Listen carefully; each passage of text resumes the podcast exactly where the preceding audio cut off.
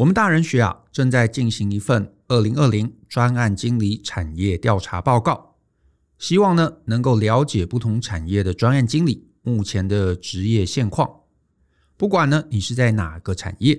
只要是担任专案经理的职务，或甚至可能你的职务不是挂专案经理，但却同样负责专案的规划与执行，也都是我们想要调查的对象。我想呢，邀请你透过节目下方的说明栏找到问卷的连结并填写。填写时间呢，自即日起到十二月二十七号为止。这份匿名问卷的结果呢，会由大人学团队，包含我跟 Brian 两位管理顾问，以及呢其他我们团队内非常厉害的讲师们一起进行分析。报告呢，结果预计会在一月的时候啊制作完成，到时候呢大家都可以免费索取。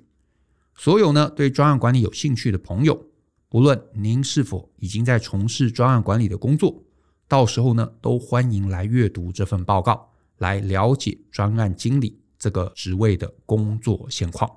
请大家呢来帮忙填写，并分享给你其他相关在进行专案管理的朋友们吧。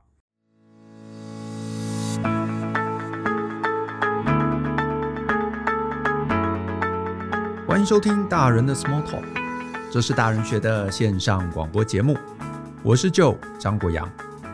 大人学啊是个分享成为成熟大人必备学问的知识平台。我们长期分享职业发展、人际沟通、个人成长、商业管理以及两性关系等等的人生议题。欢迎大家可以多多关注。对我们这种宅男而言呢、啊，最近的一件大事，大概呢就是这个 PS 五的一个开卖。那因为啊，距离前一代啊，也就是这个 PS 四啊，到现在大概也有可能七年的时间了，所以呢，很多男生啊，在这一次当然就很积极的想要买到。那再加上这个货源其实不是很充分，所以呢，这个到处其实几乎都呈现一个这个抢购的状况。那只是呢，这个情形啊，可能很多女生啊不是太能了解。那甚至呢，有些女生啊还觉得莫名其妙，甚至觉得啊，老公或者男朋友买了这样的一个东西啊。呃，还蛮生气的，因为呢，我最近啊，在这个网络上啊，我就看到一个还蛮算是蛮悲惨的一个故事。他是说呢，呃，有一个网友，他在这个拍卖网站，他标到了一台 PS 五，然后呢，打电话给卖家，然后发现呢，很神奇的，居然是一个年轻的女生，而且这个女生啊，听起来不像是那种会打电动的类型啊，就是对电动啊，对这个电玩的状况其实很陌生。而且呢，他标到的价钱还是当天呐、在这个网站中啊最便宜最便宜的。然后女生接了电话，就一副很急着想要卖掉，他就觉得很奇怪，很莫名其妙。现在明明缺货，那如果你那么这个呃手上有货，照理来说应该抬高了卖嘛，怎么会是很便宜，而且还急着要卖掉？结果呢，呃约了，然后呢到了这个面交的现场啊，发现来的是一个男生，然后呢这个买家就很好奇，就跟他聊，就说：“哎，你怎么买到的啊？”然后呢，这个卖的男生就说他是在这个 PC Home 标到的，然后买家呢就还想说，哇，他真厉害，居然这个在 PC Home 可以买到，而且呢可能还买了两台嘛，因为他心里想说，你买两台他才会想要卖掉一台。然后呢，卖家呢就很这个哀伤的告诉他说，呃，其实我只有买到一台，不过呢是我老婆逼我要卖掉的。那这个啊，国外的网站啊，其实也有很多人贴。就是呢，诶，买了 PS 五之后要怎么伪装啊，才能让这个另一半不发现？比方说，他可能跟太太说这是最新的这个 WiFi，或者呢，有人说呢这是最新的这个空气清净机，因为很大台，看起来很像。可是啊，这个回归到这个本质啊，我觉得就很有意思，就是为什么？你看买一个这个游戏机要这么辛苦？那有些人可能也常常会问，就是为什么我买东西？可是另外一半啊，却总会因为我买的东西而生气呢。我自己是觉得这个议题其实还蛮重要的，好，所以呢，今天啊，我就想跟大家来聊聊关于买东西，还有呢，呃，因为买东西而跟另外一半产生冲突这样的一个问题。那为什么我觉得很重要？因为一来啊，你如果能够理解一下另一半的心情，那人生一定可以更平顺嘛，更平稳嘛。可是我觉得啊，站在这个女生的角度，呃，也值得听一下，因为我其实在这个今天的节目中啊，也有一些建议是想要给女生的。因为呢，你如果纯粹是生气，或者是纯粹的去禁止啊、禁绝，那我觉得这个除了让呃两方彼此都不开心以外，那这个对于其实伴侣关系的经营啊，也没有什么好处。所以我比较希望大家能够做一些我称之为叫做更积极的事情啦，啊，尤其是不要因为这样的一个互相的误解啊，就是他喜欢某个东西，你不能理解他为什么喜欢某个东西，因为这样的一个误解而伤害到伴侣关系的本质，那我觉得就很遗憾。那我针对这个议题啊，我是整理出了四个我觉得比较重要的相处问题。因为这个争执，我觉得最终啊，其实它还是对应到一个伴侣之间的一个相处问题。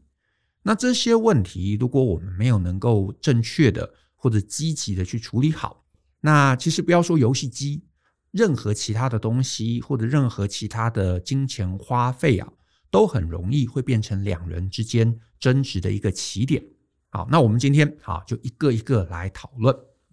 第一个啊，我会觉得这一类冲突背后的原因啊。其实是跟陪伴问题有关啊。那简单的讲，其实就是两个人对于时间分配的认知是有差异的。举例来说，有可能啊，男方啊，男生可能觉得说啊，我你看我平常上班很辛苦嘛，对不对？我好不容易下班回家了，然后平常都是这个要做公司的事情，都挨老板的骂，要跟客户去周旋，很辛苦。好不容易回到家，或者好不容易放假了。然后我想说，我就放松放松啊，我就打打电动啊。可是这个时候，女生有可能她更重视的或更期待的是你的陪伴，还有相处。他可能想说，哎，平常你在上班嘛，然后都很忙嘛，或者是回家有时候还有一些工作，那我就忍耐着啊，我就不打扰你，让你好不容易把这些事情都做完了。那既然你终于有空了，回到家了，或者是终于有空放假了，那当然我们应该要更珍惜彼此的相处时光啊。那当然，你应该要陪我啊，或者我们应该做一些我们都有兴趣的事情啊。结果怎么你都在家里打电动？那到底你把我放在哪里？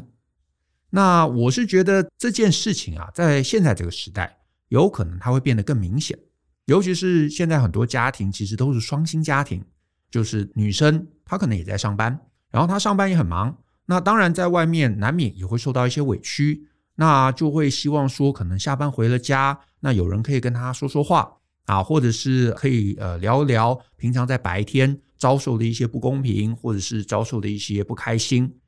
那男生女生在这个地方的需求有可能是不一样的。男生同样也受了一些委屈，受了一些不开心。可是很多男生回家他不习惯去跟女生抱怨，说啊，你看我老板、我客户或怎么样子。可是有时候女生是希望被这个秀秀被拍拍的。那男生比较期待的是说，那我就把自己隔绝起来。我到了一个就是游戏的世界中，我去杀杀怪物啊，或者是我去打赢某些敌人，会有一种啊，你看我也还是可以赢得某些事情的一个成就感。所以呢，两方在这个地方的需求不同，女生期待被陪伴，男生呢在电玩中找到成就感。所以呢，女生回来就看到男生就拼命打电动，那当然就会不爽，然后难免这个气啊，他可能也不能直接发在你身上嘛，所以他可能就发在电动身上。那你说，那如果只有老公一个人啊，在外面工作的家庭，这个状况会不会比较好呢？我觉得其实也差不多，因为有可能老婆啊，这个整天都在家里，对不对？就是做家务或者被小孩折腾，然后呢，可能一整天也没有太多机会可以跟外面的其他人说话，所以这样的一个情境中，她也是很期待下班之后，老公回来之后可以陪伴，可以聊天，可以说说心事。对不对？或者是讲讲小孩今天做了什么？结果呢？没想到老公回来之后，他其实只是整天关在房间里头打电动，也不说话，也不交流，也没有任何的互动。那当然，这中间就一定会产生不满的情绪。那甚至是啊，两个人没有结婚，就算是男女朋友，没有住在一起，这一类的不满也是可能会发生的。因为呢，如果没有住在一起，那其中有一方。就有可能会期待，好不容易大家有空了，我们可以多一些时间来见面。可是呢，如果呃另外一方他其实闲暇之余就是在这个陪游戏机啊，冷落了女朋友，那这个一定也是冲突的来源啊，一定也是这个冲突的来源。只是呢，男女朋友时期啊，这一类冲突通常不是很明显，因为呢，毕竟不住在一起嘛，所以我可能也很难干涉你去买什么东西，甚至我也不知道你在呃没有跟我见面的时候你在忙什么。可是呢，一旦是真的结婚了，两个人住在一起，你回到家到底在做什么？这其实一切都是很透明的。所以呢，如果他很希望要你能够多些时间来陪伴他，那当然他会尽一切力量去排挤掉那些会呃影响到他的重要性。他会排挤掉那些呢，会去抢夺你注意力的那些事物，所以呢，在这样的一个情境中，女生会努力阻止男生去买 PS 五啊，这其实是完全可以理解的一件事。那当然，你可能也会说，哎，也有一些夫妻完全没有这方面的争执啊。那这个关键有可能是女生对于陪伴这个需求啊，没有那么强烈，不是说没有，只是没有那么强烈，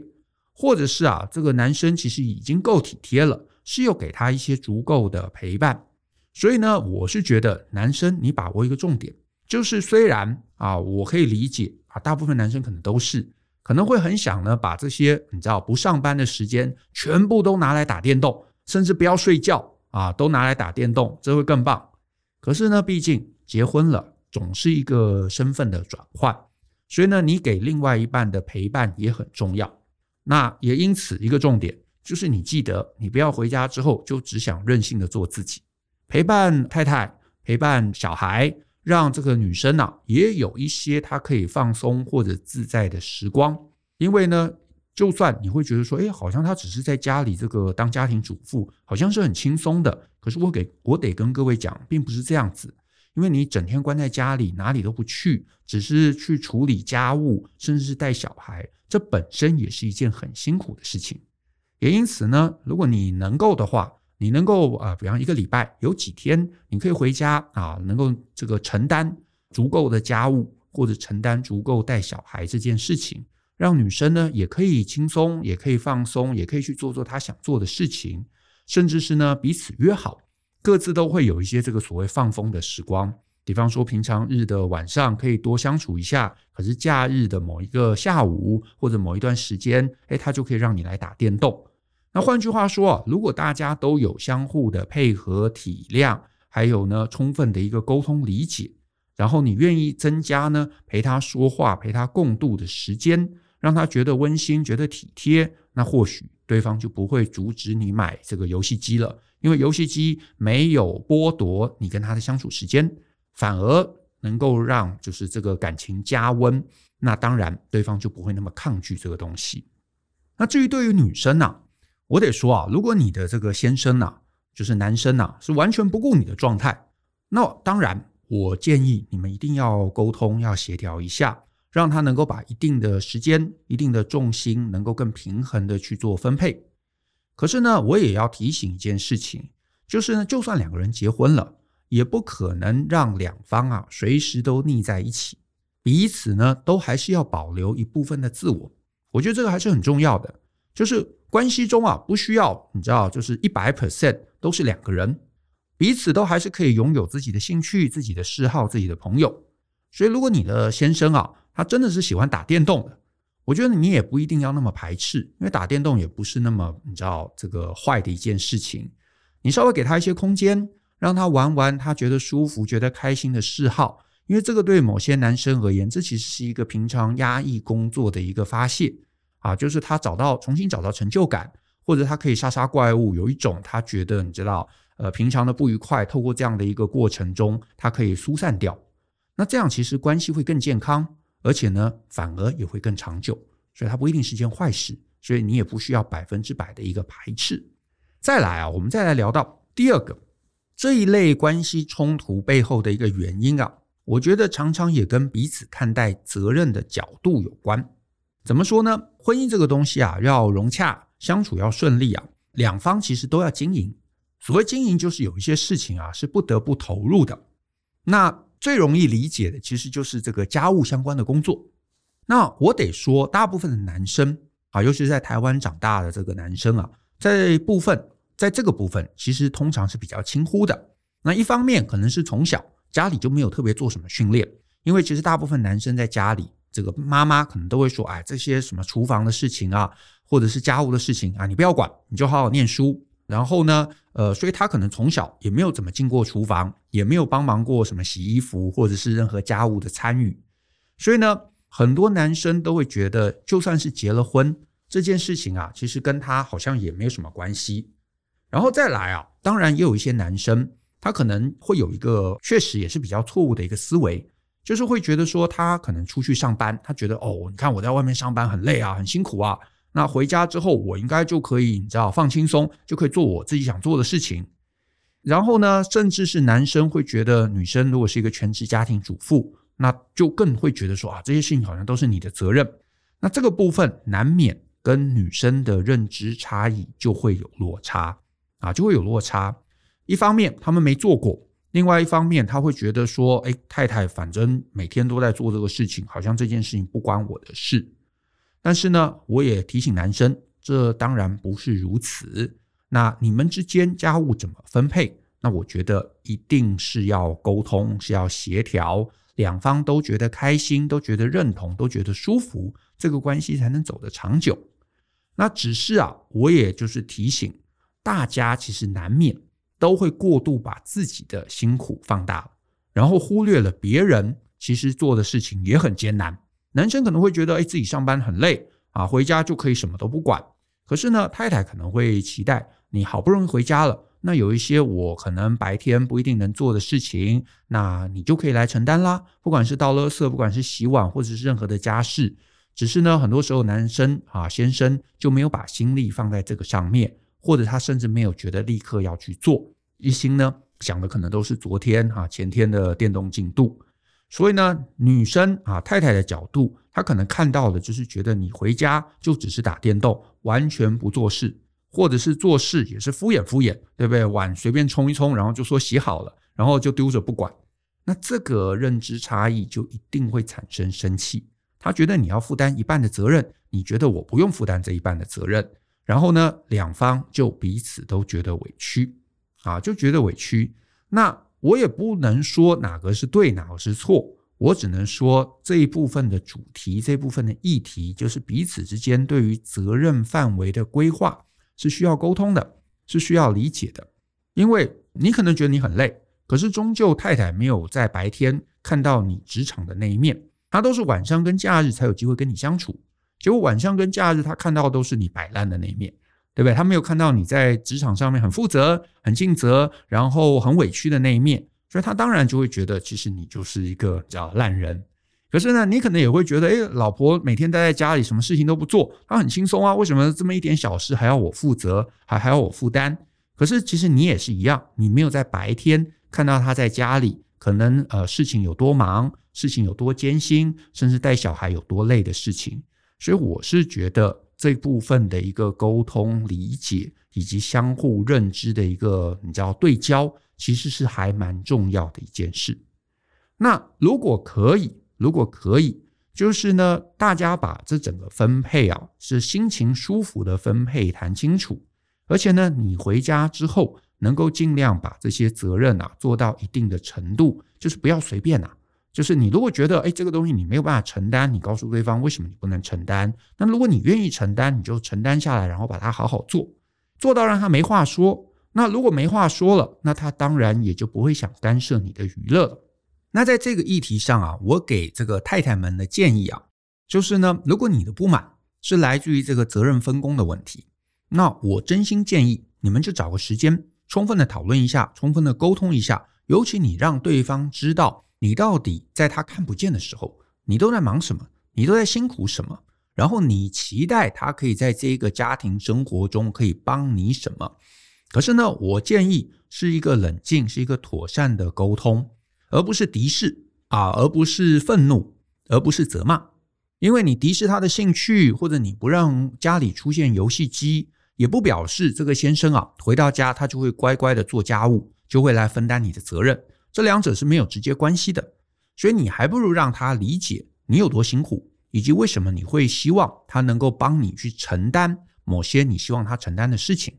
这个他如果能够理解，换句话说，两个人关系好啊，呃，这些东西其实都是可以被沟通的。可是如果我们前面的关系有太多的误解、太多的纷争、太多的敌视、太多的吵架，那之后才来谈说，哎，这个我的辛苦，我的困难在哪里？其实反而两方会变得不能理解啊，那这个就会有点可惜了。因为请记得哦，大部分时候男生比你想象的笨得多啊，他其实根本不知道问题出在哪里。你只是冷战，你只是说不能买游戏机，他其实不懂为什么发生什么事情。所以呢，与其你在那边生闷气，生了半天，责怪了半天，或者防堵了半天，还不如正确的意见交流，这个才是我会觉得啊，是真正在关系中可长可久的一个解法。好，那再来第三个可能性啊，我觉得是真的彼此之间会有一个比较大的价值观的差异。那所谓价值观的差异啊，就是你知道，难免会有些人。他是真的没办法换位思考啊！这个其实我觉得男生女生都有，这不一定是那个人的问题。我觉得那是有可能真是一个眼界的问题，或是没有相关体验的问题。比方说，男生可能都会觉得说，女生的包每个都长一样啊，然后他不能理解为什么女生要买好多个包，而且每个大都还超级的贵，对不对？那当然，反过来有些女生她可能不太玩游戏的，所以她也不能理解到底游戏有什么好玩。然后或者觉得说，就是小朋友吧，才会想要玩游戏。那你都是大人了啊，你都已经跟我结婚了，所以呢，他就会希望说，那你要跟着成长啊，你要长大啊，所以你要为了我来戒除游戏。可是我得说啊，这一类的认知，或者是这一类因为不太了解另外一个世界所产生的一个价值观差异啊，这个其实是很核心的一个冲突来源。可是这个冲突来源啊，一定要化解，不然的话，之后在用钱这件事情上就会不断产生争议。那我觉得最大的关键啊，其实是一个理解。怎么说呢？就是你不理解，我们对于不理解的事情，直觉就会想排斥嘛。可是这个如果对于你的伴侣而言是一件重要，在他人生中重要的一个议题，那你其实一方面把他推远了。一方面，你也导致自己没办法成长。怎么说呢？因为你就想嘛，别人会觉得有乐趣的东西，一定是有原因的。你去排斥，不表示你就失去了探索新事物的一个好奇心了吗？也就表示你只是一直习惯待在你过去熟悉的领域，你不愿意跨出你的舒适圈。那这个不管。啊，这个是娱乐啊，或者是包包，或者是任何的体验，你不愿意跨出，这个其实都跟娱乐有关嘛。如果娱乐这种事情你都不愿意跨出，那其他的专业或者技能的养成，甚至认知的一个扩大，你可能就会不愿意跨出。所以呢，我反而会觉得，一旦有这种啊价值观的一个落差，因为认知造成这个价值观的一个落差，这个其实是一个征兆。这个征兆是告诉我们，我们其实某种程度搞不好已经停止成长。所以呢，我这边的建议给男生也给女生，倒不是说你要去完全包容对方，而是说呢，如果可以的话，你试着跟对方一起去尝试，或者一起去了解这件事情啊，了解他的兴趣啊，不管是男生去了解为什么女生有那么多个包，对不对？或者女生去了解男生的这个呃游戏。总之，去了解他喜欢的事物到底是怎么一回事。假设是包包，你是男生，你就了解，为为什么女生有那么多包？这些包包到底有什么作用？那为什么不能买一个就通用全部的情境？那它是材质的差异、设计的差差异、颜色的差异，还是品牌的差异？那嗯，女生常常说搭配，到底是什么意思？这些你搞懂了，你跟着你的，比方说太太。一起去了解这个世界，诶，你会开启一个新的认知。那反过来，你是女生，那你也可以去花些时间去了解你先生为什么喜欢这些东西啊。不管那是游戏、是漫画，甚至是任何的兴趣嗜好，我觉得都很好。比方说，他很喜欢啊玩游戏，那他喜欢玩什么？他为什么喜欢玩？玩这个乐趣到底在哪里？那如果这个游戏是很多人可以一起玩的，那我能不能也一起玩？搞不好你玩了之后。你会发现，诶，这个东西确实很好玩。那你们之间还多了一个话题，甚至多了一个嗜好，这不是很棒吗？那你就不用非要逼着他，对不对？放弃某个东西，你可以融入嘛，你可以加入嘛。那甚至是你玩了半天，你发现啊，这个东西很无聊，我还是不是很喜欢。可是你至少可能就知道，哦，他到底在干嘛？而且你可能也就理解说，哦，有些游戏可能玩到中途是不能记录的，所以不能停下来的。啊，那个男生有时候说，哎，等等等等，你再给我五分钟，再给我十分钟，啊，我再找到下一个记录点，我就停下来。那有时候女生没玩过游戏，也不知道这什么意思。可是你跟着玩玩，跟着看看，哎，你大概知道这是什么状况。当他下一次再跟你讲说，再给他五分钟，再给他十分钟的时候，你搞不好你就可以多一些同理心。那我想说的其实很简单，就是两个人在一起啊，其实关键就是相互之间的一个理解。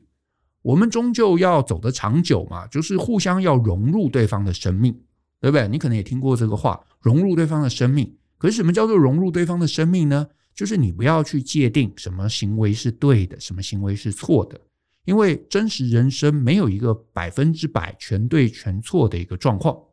可是呢，如果你只是坚持哦，不能玩游戏，玩游戏很幼稚，或者是啊买包很浪费钱，任何一方很坚持自己的价值观，坚持自己是对的，那你就是把对方打成是错的嘛，打成是敌人嘛，打成是幼稚嘛，打成是浪费嘛，那对方绝对不会开心的。那你要让这个关系走得长久，你又不可能说服他是一个错的人，他是一个幼稚的人，他是一个浪费钱的人，那这个关系终究就会卡住。所以呢，理解、走近，然后呢，包容，然后呢，同理，那我觉得呢，两个人的心啊，才会真正的靠近。那再来啊，最后一个我要谈到的这个呢，第四个问题啊。我觉得比较是资源上面的问题。所谓资源上面的问题呢，啊、通常可能是两个人呐、啊，在经济上面相对不优渥，或者是呢，两个人在经济上面的一个价值观有落差。那我得说，其实大部分的我们经济上都没有真正的优渥，是不是？不可能，你知道随心所欲的什么都想买，大家一定都会觉得说，哎，经济上面你知道钱可以存下来，有更好的一个用途。那可是呢，这个不优啊，还是有一个心理上面的相对状况。什么意思呢？就是说，有可能两方其中一方他比较缺乏经济上面的安全感，可是另外一方啊，他有可能比较大而化之。那缺安全感的，他可能就会拼命想存钱，哪怕搞不好你们两个人月薪加起来什么十万二十万，他搞不好都还是觉得，万一哪一天有什么坏事发生，我们手上的存款是不够的。所以他就会想要努力存钱，可是呢，大而化之的那一方，他可能就会比较愿意花钱。那这个状况，当然男生有，女生也有啊，甚至是反过来的状况也很常见。那比方说，你就看网络嘛，有时候就会有那种男生很小气，很小气，有没有？不愿意花钱，呃，吃也不花钱，穿也不花钱，然后甚至你知道，连太太要去坐月子，月子中心，他也会觉得哦，这个有什么必要？那这个其实就是男生，这种男生他在经济上面很没有安全感。可是今天我们讲的有可能是反过来，就是呢，男生可能觉得，诶，买一台 PS 五也就一万多块，可是呢，女生就会觉得，哦，一万多块很多钱呐，所以女生会反对。那这个有可能女生确实她在这个情境中，她的经济安全感是不够高的，她觉得不安全，然后觉得买 PS 五又没有什么实际的用途啊，她又不能赚钱。所以他就会反对任何不必要的花费，尤其是那种自己用不到的花费。可是啊，在这个这个事件上，我会建议大家分两个层面来自我觉察一下。呃，第一个层面是这样，就是真的啊，我们两个人真的在经济上面是呃没有太多余裕。那这个时候，我觉得啊，与其去吵 PS 五到底该不该买，我觉得这个时候啊，可能两个人更该专注的去想想。我们互相之间有没有什么其他开源的机会？所谓开源的机会，讲得更白话一点，就是我们可以怎么多赚一些钱啦。我自己其实不是那么鼓励过度节俭。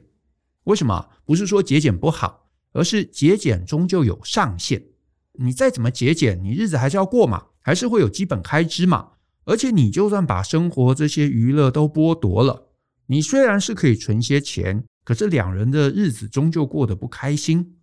所以，我其实反而会鼓励，既然两个人都在一起了啊，你们是夫妻之间，其实可以多想想两个人怎么开源，不管是呃一起想想能不能去换一个更有前景的工作，或者是诶我们能不能一起合作来做一些 side project 啊，就是可能一些兼职或者一些这个接案都可以，我觉得这都很好，因为如果两个人能够共同解决问题，解决了问题，增加了这个收入。然后买一些彼此都喜欢的东西，这个是一个成就感嘛。而且呢，两个人一起去解决问题，关系也会更亲密。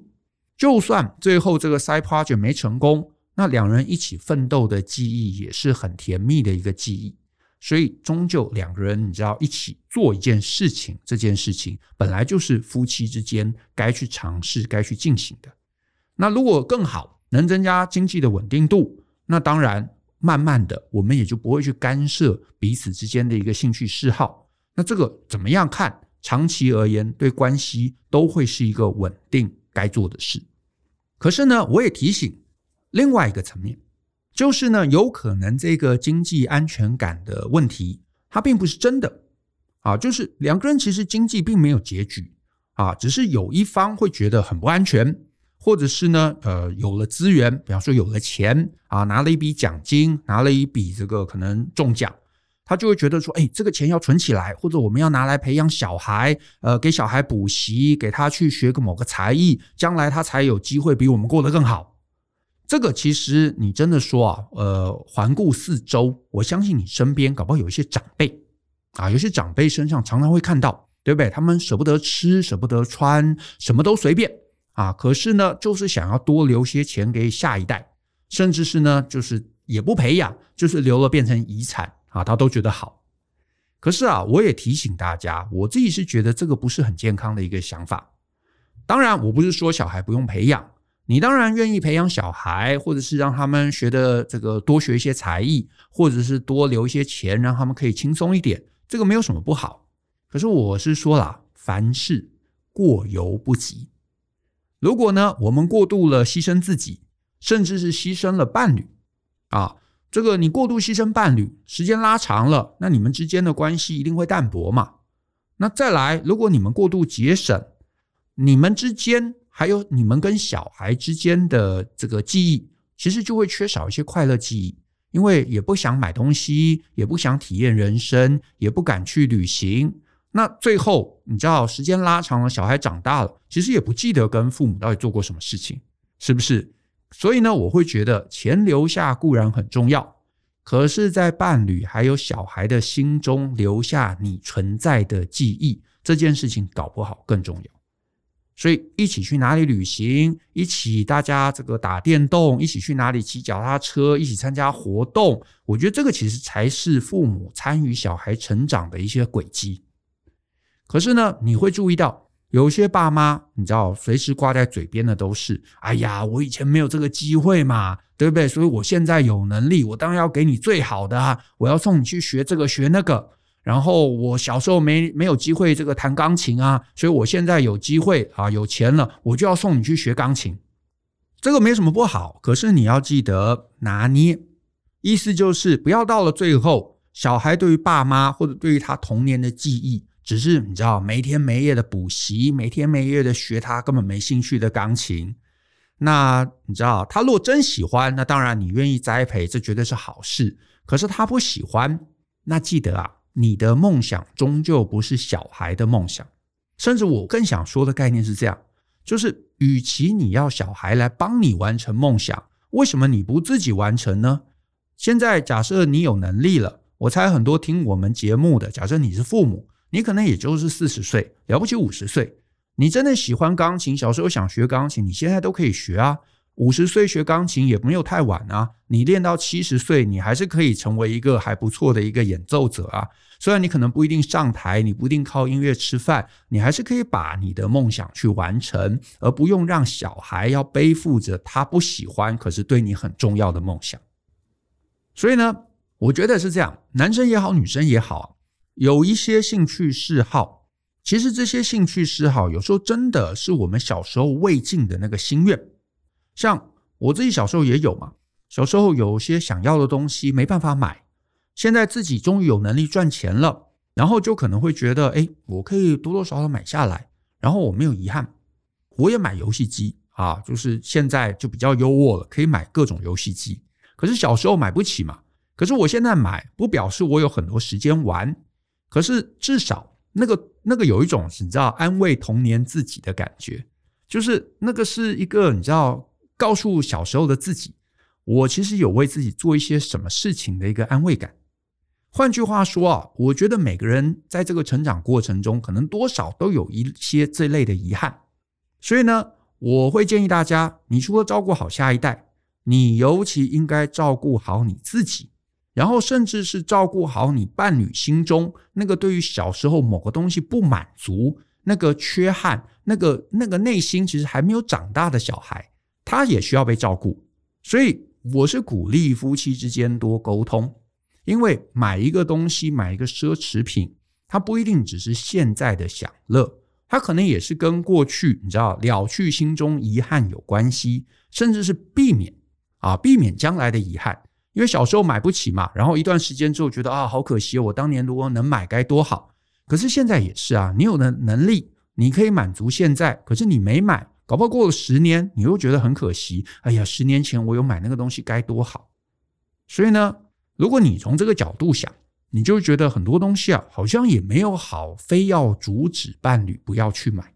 因为你让他买吧，买了搞不好将来之后。一段时间之后，他其实是会感激你的。我自己觉得，所谓成熟大人是能够体察周围，然后呢，让身边大家都能达成愿望的那样的人。所以呢，与其去阻止别人，你不如想想啊，我们之间到底能够怎么样更进一步的相互理解，然后呢，可以怎么样更互相的协助对方，能够达成我们彼此之间，不论是过去的遗憾。或者是现在的期待，那我相信彼此都会更开心，关系也能更融洽的。总之呢，我觉得啊，这一类的冲突不要只是单方面的阻止，我建议是啊，双方可能都要有适度的讨论，还有沟通。伴侣之间啊，一定都会有各类的一个认知的一个差异。可是呢，我觉得啊，所谓合宜的伴侣沟通，本来就是这整个婚姻关系中。你无法规避的训练，而且一定要早训练。在这个过程中，不要动情绪，不要想要攻击对方，不要想要抱怨，不要想要生气，不要只是把自己的这个呃委屈啊或者情绪啊推给对方，逼着对方一定要接受。我们要试着找到一个双方都舒服的一个相处模式，因为毕竟你们原来会选择在一起，其实我相信一定都是希望能够互相带给对方快乐的，对不对？既然你是希望带给对方快乐的，那这个其实是生活上面全方位的满足。可是我们常常在伴侣的过程中就忘记了，我们只想到自己的不满，只想到自己的快乐，只想到要逼对方屈服与妥协。可是这个是可惜的。所以呢，永远记得，你们之所以在一起，是因为希望能够带给对方快乐。这个初衷不要忘记，搭配上合宜的沟通机制。那我觉得两个人才能真正幸福的。那我们今天的节目啊，就到这边，谢谢大家的收听。如果呢，你喜欢我们的节目，欢迎分享给亲朋好友，大家一起相信、思考、勇于改变，学习共同成为成熟大人的必备学问吧。那我们下次见喽，拜拜。